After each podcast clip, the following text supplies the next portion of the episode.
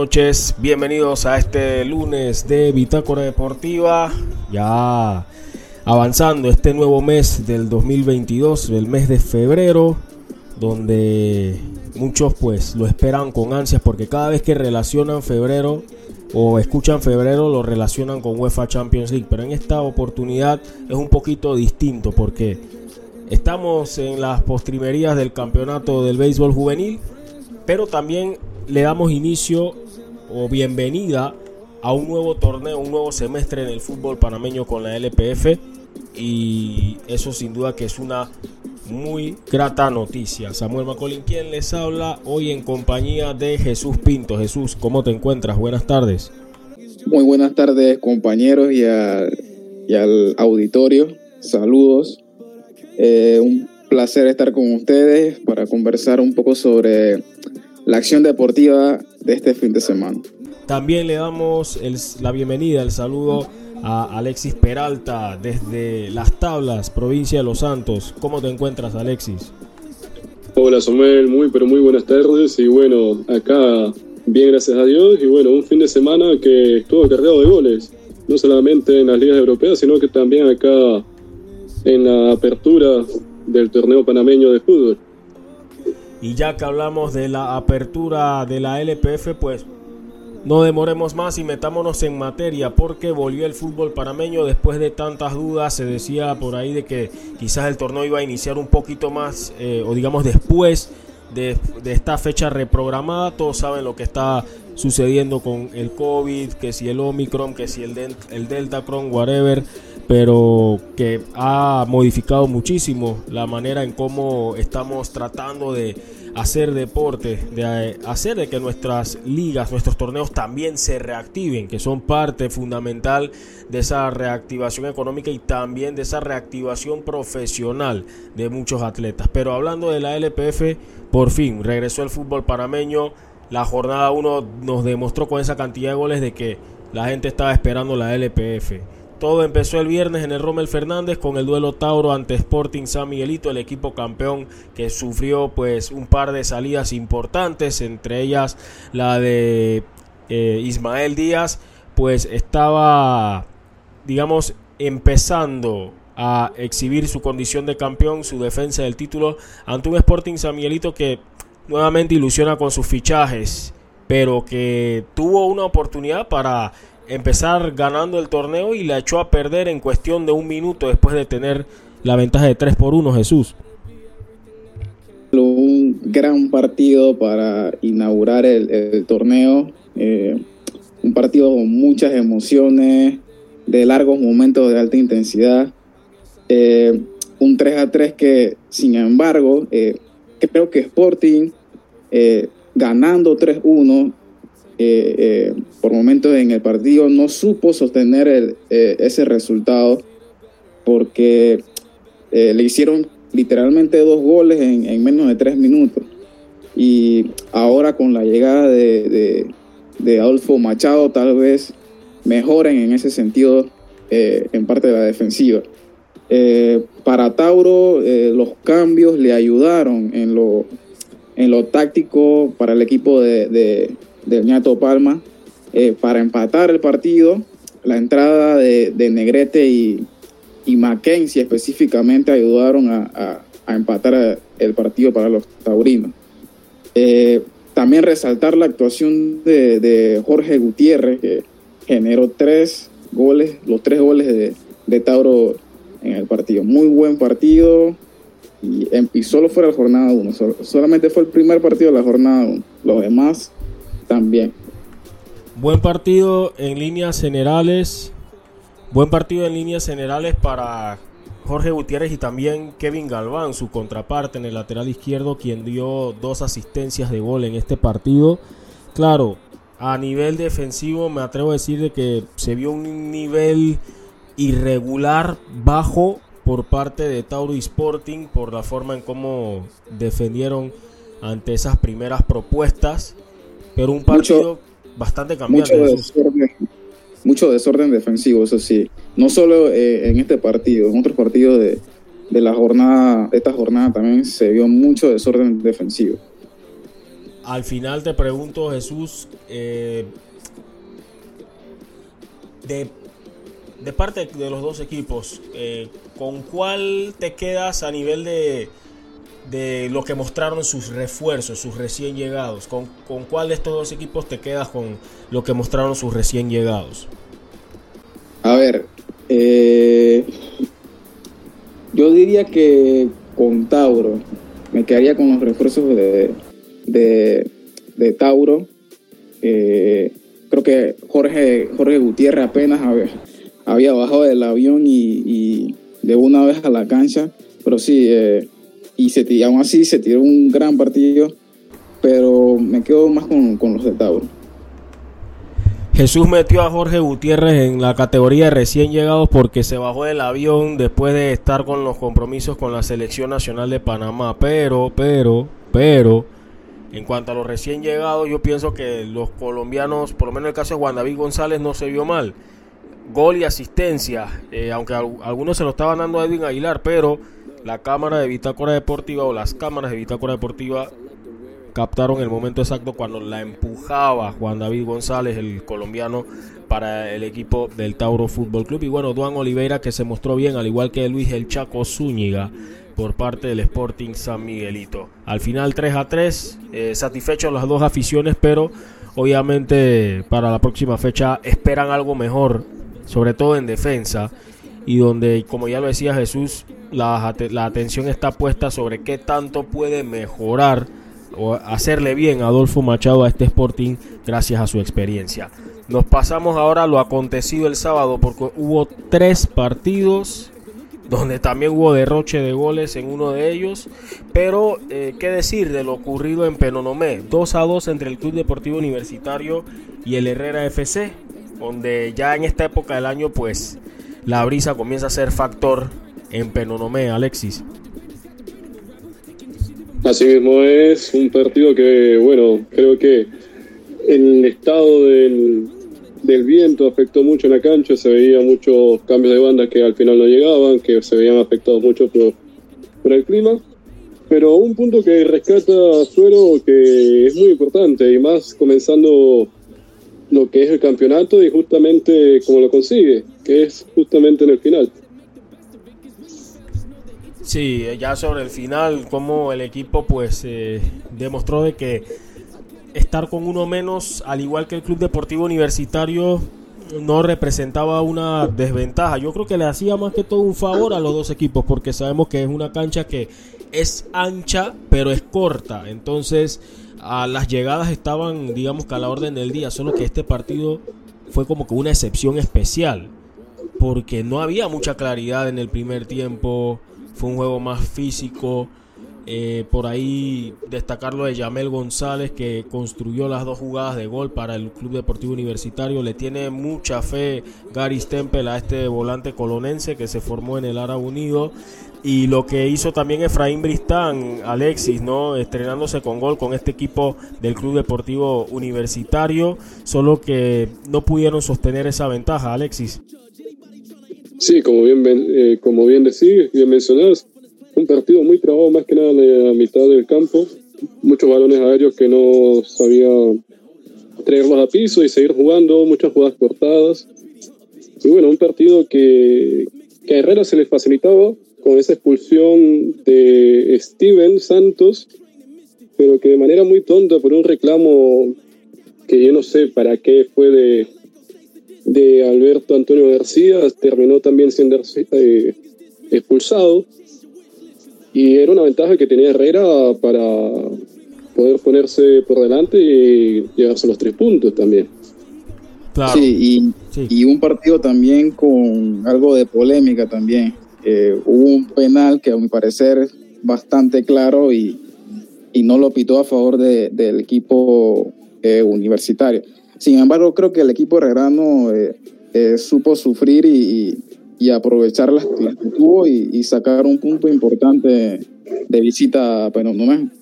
Y esas jugadas polémicas, recuerda que usted también puede verlas en nuestro canal de YouTube, Bitácora Deportiva, donde van a estar colocados eh, todos los resúmenes de la jornada 1, los highlights, los resúmenes de los partidos Eh, ahí van a estar para que puedan observarlas desde otro ángulo. Eh, pero bueno, un partido interesante el que se tuvo allá. Lo que no me gustó y lo tengo que decir, aunque saben algo, lo voy a dejar para después porque tenemos nuestro espacio de lo bueno, lo malo y lo feo de la jornada. Y eso va a quedar en lo feo. Sé que tiene, digamos, eh, su factor natural, pero al mismo tiempo creo que son cosas que deberían tomar muy en cuenta.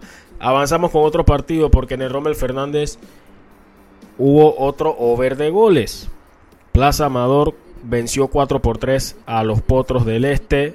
Otro equipo que pudo remontar, Plaza Amador, y que terminó llevándose los 3 puntos. 4 goles por parte de un Plaza Amador de Jorge Deli Valdés no es algo normal o común de escuchar, Jesús. Sí, y, al final del partido eh, se enojó un poco sobre, eh, porque su, equipo se había dormido un poco y le descontaron al equipo placino, pero creo que eh, Plaza jugó bien, muy bien, en lo defensivo creo que dejó mucho que, desear. un partido de siete goles, dos largueros por parte del equipo del Plaza y sacan tres puntos importantísimos de local que quizás guíen eh, al equipo placino a mejorar eh, en los siguientes partidos. Punto a resaltar también el gol de, Didier Dawson, que con 16 años eh, anota su primer gol en, en, en LPF. Muy positivo para, para el muchacho. Me alegra muchísimo, me alegra muchísimo por Didier Dawson. De hecho, tuvimos el privilegio de verlo jugar un Nacional Sub-15 con esa camada que viene interesante, la que está subiendo en Plaza Amor, porque eh, habían dominado prácticamente todos los campeonatos nacionales en esa categoría y Didier Dawson era integrante clave de, ese equipo, ¿no? de ese equipo sub-15 formado por César el Chino Morales y del donde el cual vienen otros jugadores como Rodolfo Vega, eh, también por ahí uno que viene levantando las manos, como lo es el caso de Blas Pérez Jr., que por ahí también está haciendo algo interesante. Pero bueno, es, es parte de lo que es el trabajo formativo ¿no? de Plaza Amador que se ha enfocado muchísimo en ese área. ¿Qué decir del espíritu de lucha por parte del Club Deportivo del Este, Alexis, que es un equipo que le encanta tratar bien la pelota, pero lastimosamente, digamos que en defensa se vieron muy frágiles un partido con muchos goles y donde se vio justamente eso, ¿no? Es eh, muy bien en el ataque por parte de los dos equipos, pero que al final la defensa bastante floja. Son aspectos a corregir. Vamos a escuchar breves palabras que diera Ricardo Huitrago, autor de dos goles en esta victoria ante el Club Deportivo del Este. Escuchemos. Sí, no, creo que es lindo jugar en una cancha como el. Creo que ayer todos los muchachos el partido de Tauro y el también, los dos equipos jugaron fútbol y creo que esta es la cancha que nos merecemos, esto es lo que se merece en la liga y damos, damos buen espectáculo.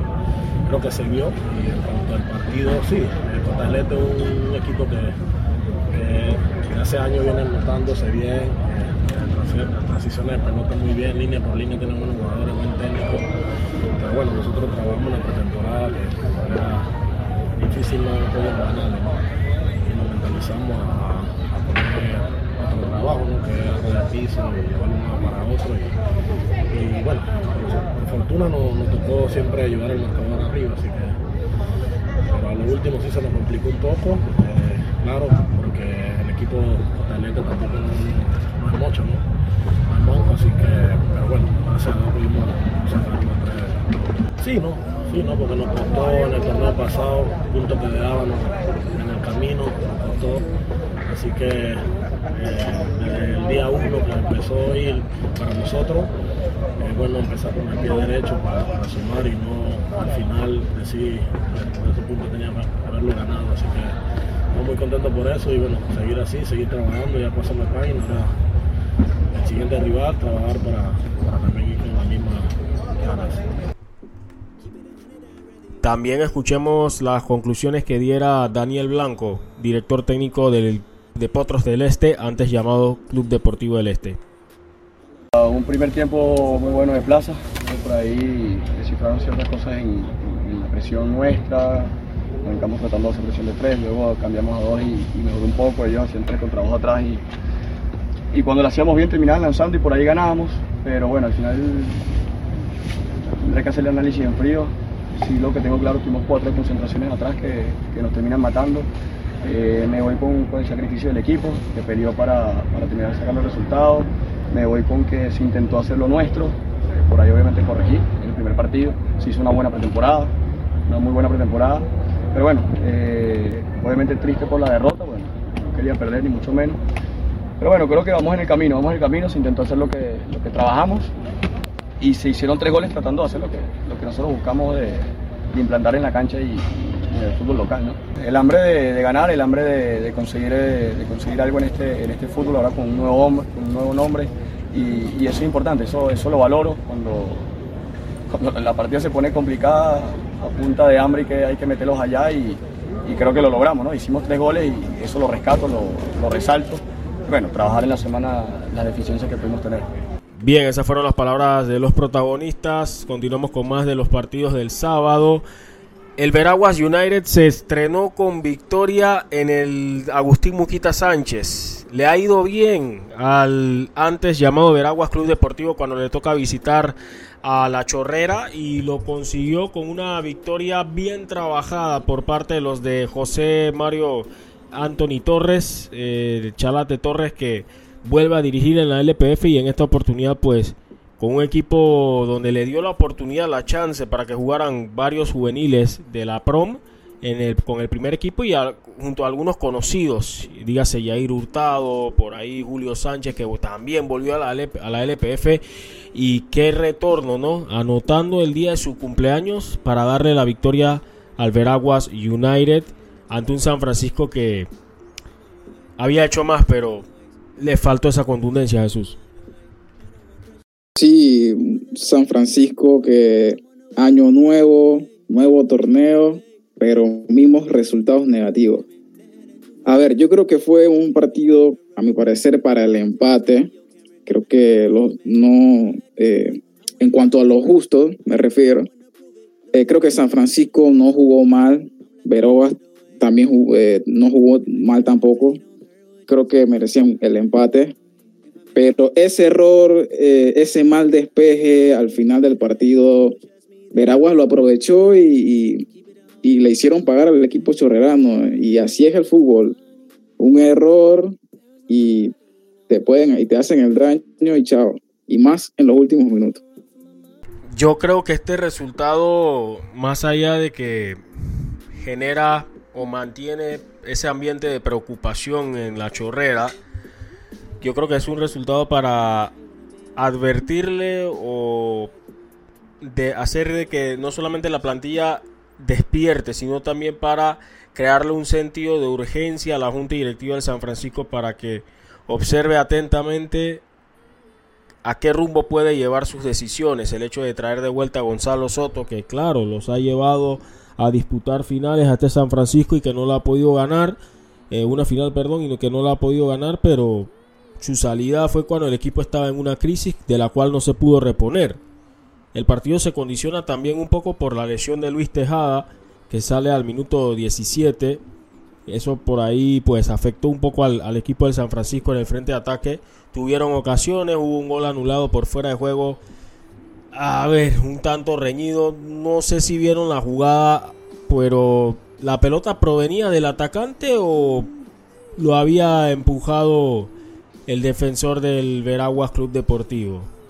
Bueno, no sabemos. En ciencia cierta, yo la toma que vi, pues no me quedaba muy clara.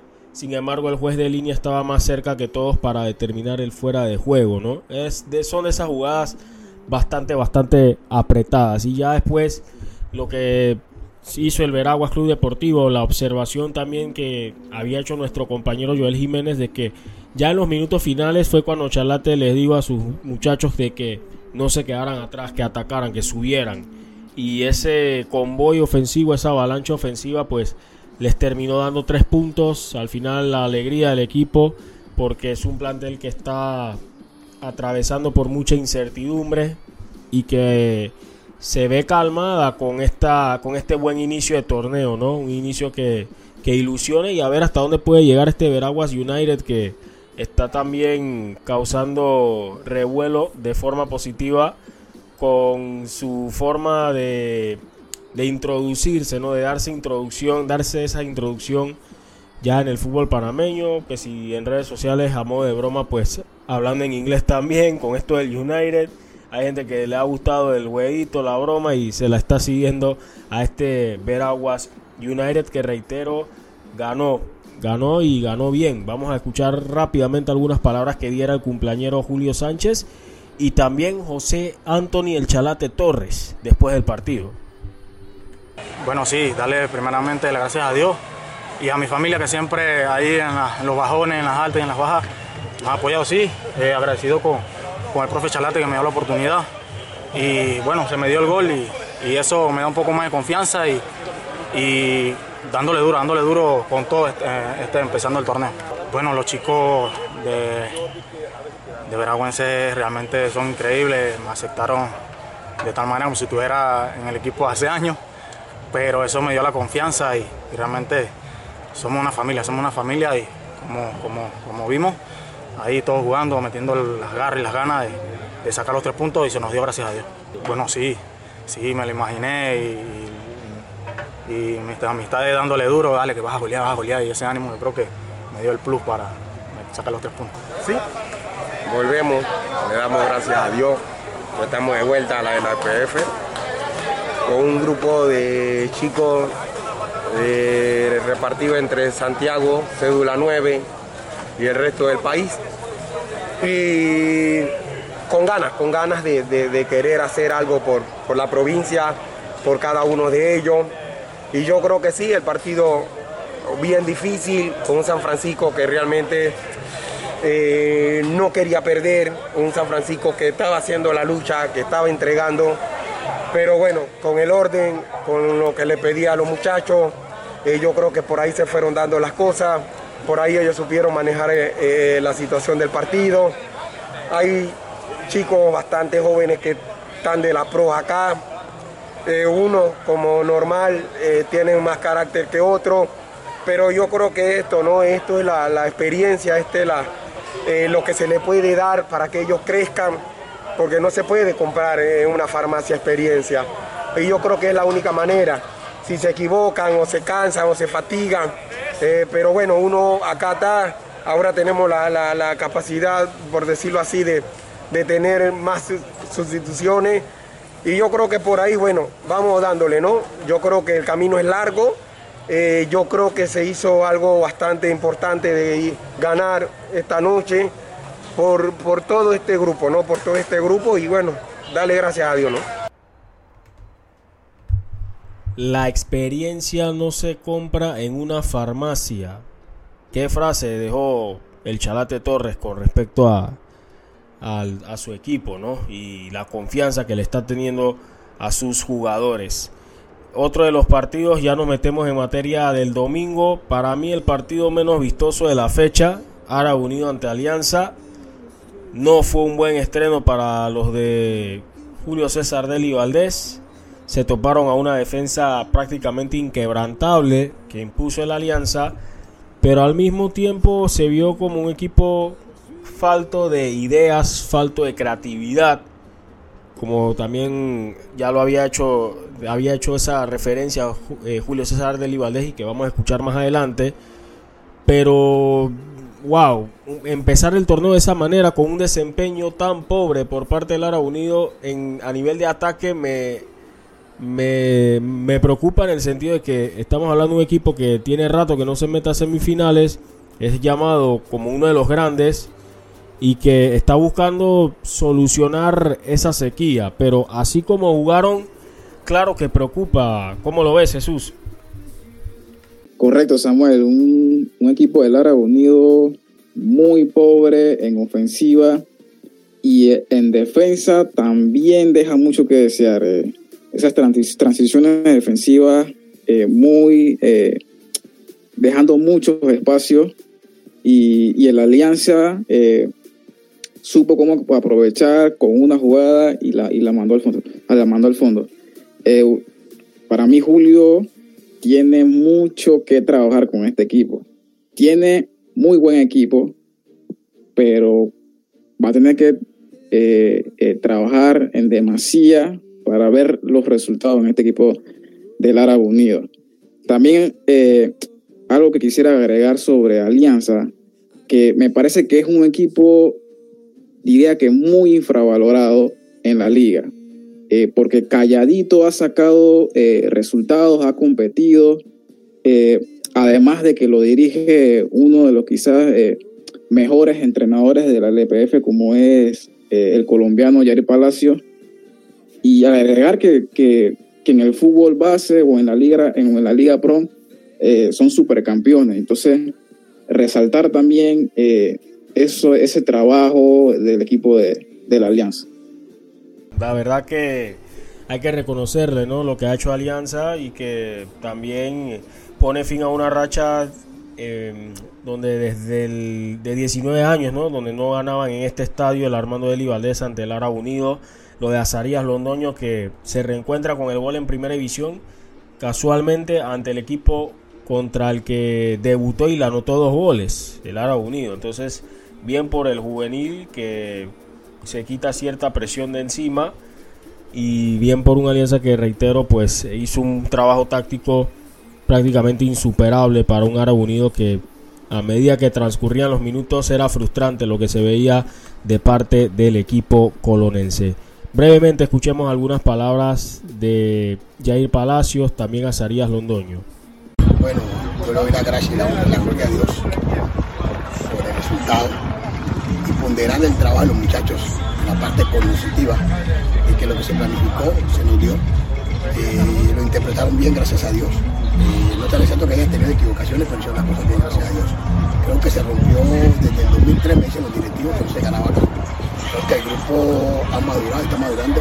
Recuerden que el ser humano siempre tiene más alta y baja lo que es importante no presionarlo en el momento de bajar. Ustedes ven que hoy Daniel Vargas no arrancó bien, pero la idea era que se fuera tomando confianza, se fue tomando, se fue tomando hasta que lo agarre. Yo sé lo que Daniel Vargas puede dar.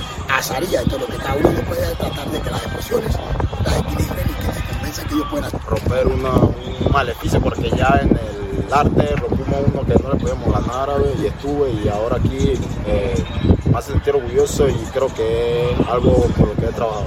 Eh, el profe me dijo que entrara, que entrara con todo, ya que eh, la defensa se veía un poco cansada. El profe me dijo que siguiera ahí, que siguiera eh, apretando y me quedó y la metí. Bueno, lo que se trabajó en la temporada es intensa para sacar los tres puntos siempre, como se puede y así son las cosas. con Bombo me habla mucho y me aconseja y la cosa es acatar el consejo ya que él es uno de los máximos goleadores y seguir los consejos.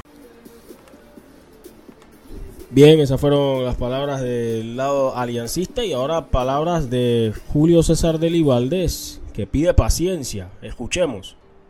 Ha sido un partido muy cerrado, muy cerrado de mucha disputa y siempre son así los partidos frente, frente a la alianza. Eh, no, no, no, no esperábamos menos. Eh, yo creo que el error en la salida del balón del gol ha sido la diferencia. Yo creo que ha sido un partido donde los, los porteros incluso han trabajado bastante poco. Y cuando tú cometes un error eh, como el que comete, eh, lo paga bastante caro. Nos faltó eso, algo de creación, algo de creación para llegar, digamos, a la última zona de ataque con el balón más limpio. pero yo creo que el mérito de eso ha sido de, la alianza. El mérito de la alianza ha sido bien porque acumula mucha gente por detrás del balón y luego este, eso ha dificultado la, la, creación y la evolución de, de, nosotros intentar llegar con balón más o menos dominado y no, no han podido ser. Paciencia, mucha paciencia. Eso es lo que le pido. Este equipo se ha debilitado en cuanto a cantidad, eh, cantidad de jugadores, porque se han ido ocho, solamente han venido dos. Y, este equipo, yo creo que más allá de eso, no obstante eso, hay buenos jugadores y hay que tener paciencia, hay que tener paciencia y, y yo creo que nosotros en la pretemporada hemos trabajado bastante bien, hemos trabajado bastante bien y yo estoy convencido de que este equipo va a ir, va a ir de menos a más. Y bien, pasamos ahora nuestro satélite hacia lo ocurrido en el Estadio San Cristóbal porque el Club Atlético Independiente CAI ya comienza con buen pie su etapa post Fran Perlo. No está Fran Perlo, pero sí está uno que lo conoce bien, que trabajó con él y que conoce al pie del cañón el manual de funcionamiento al que se debe adherir este equipo del CAI. Una buena plantilla, un equipo que va a ser de muchísimo eh, muchísima propuesta ofensiva, un fútbol muy dinámico, a ver si lo puede mantener cuando se enfrenta a los demás rivales, pero fue tranquilo, la, la visita a Chiriquí fue tranquilo, el viaje también y lo demostraron en la cancha, un 3 a 0 convincente, contundente, donde Víctor Ávila se estrenó con la camiseta del CAI con gol, el tanto de Martín Morán y como lo sentenció Marlon Ávila ante un Atlético Chiriquí que empezó con las mismas sensaciones con las que terminó el torneo pasado, Alexis. Así mismo es eh, Samuel, un partido que tenía como debut, al, como bien mencionas, al director técnico Iván Guerra, y qué mejor manera de debutar que con una goleada, como fue el partido de CAI, que al final parece que no le pesó mucho el estar de visitante. Y bueno, ya después de haber dado este repaso, a profundidad de lo que fue esta jornada 1, em, yo les pregunto rápidamente, Jesús, para ti qué fue lo bueno, lo malo y lo feo de la jornada? Lo bueno para mí, creo que los goles, eh, hubo partidos muy entretenidos, eso es de mi parte de lo bueno. Lo malo, Diría que un poco el, arbitraje, creo que el arbitraje con mucha polémica y demás. Y lo feo, no, no tengo mucho que agregar en lo feo, creo que eh, no he visto algo en lo que pueda quejarme. Así que, pues, bueno, por ahora, pues. Concuerdo totalmente con mi compañero Jesús. Creo que lo bueno fue una jornada muy entretenida, que no dejó descontento prácticamente a, muy poca gente. una jornada llena de goles, partidos muy entretenidos. Y bueno, por lo feo, creo que hubieron muchos arbitrajes que dejaron mucho que desear. Ese partido de universitarios contra Herrera, yo creo que fue muy marcado también por esa labor del arbitraje. Me acuerdo de que en, en los minutos finales Herrera tenía una contra después de un tiro de esquina de, de universitarios y justamente cuando tenía ventaja eh, numérica de cara a, lo que es el contragolpe, el árbitro pitó al final. Me pareció que debió pitarlo antes, pero fue, fue un arbitraje que dejó bastante molesto a, a las dos plantillas. Claro, pero sí, por parte freo, no, no, no vi nada, eh, digamos, que fuera de orden o algo que ameritara esa, esa descripción. Claro. Bueno, yo en lo personal sí, sí le encontré acompañante a estas tres categorías. Lo bueno es que volvió el fútbol, prefiero darlo hasta ahí, volvió el fútbol panameño. Lo malo, no me gustó el rendimiento defensivo de varios equipos. Eh, cuatro puntualmente. Tauro, bueno, cinco. Tauro, eh, Sporting. Meto a Lara Unido también ahí, con todo y que recibió solamente un gol. Atlético Chiriquí y Potros del Este. No me gustó el desempeño defensivo de estos cinco equipos. Obviamente el torneo está empezando, pero uno no se espera que las defensas sean las que más le cueste el inicio, ¿no? Y lo feo, tengo que decirlo. O sea, el Virgilio Tejera, pero no me. No tiene techo y uno se entera. Es el día del partido. Y estamos en verano. Ok, el partido es a las 4. Claro, el sol baja, pero igual. Los aficionados no están cómodos, etcétera. Claro, según, según informes que por ahí recibí, Dicen que la fuerte brisa se llevó parte del techado. Eso lo creo porque la brisa en no es relajo.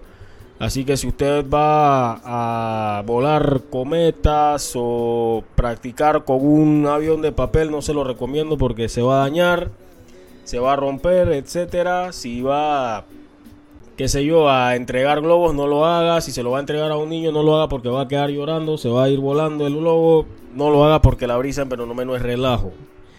Y lo que pasó es que se llevó parte del techado, entonces decidieron que para evitar cualquier cosa era mejor removerlo y estarán trabajando próximamente en, em, en la instalación de nuevos eh, nuevo, nuevo techado.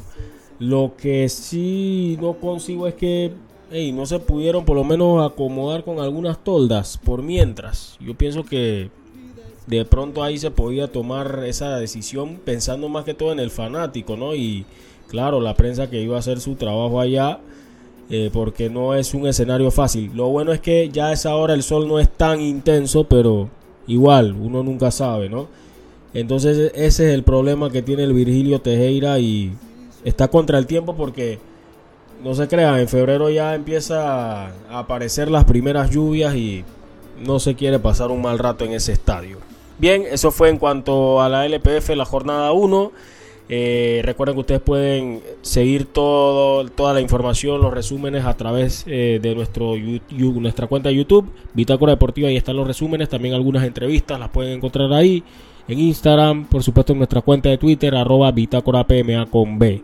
Vamos ahora con unos importantes mensajes de nuestros amigos del Metro de Panamá y seguimos con esta edición de Bitácora Deportiva. Recuerda, si en el metro vas a viajar, mascarilla y pantalla facial siempre debes usar. Cuidándote, nos cuidamos todos.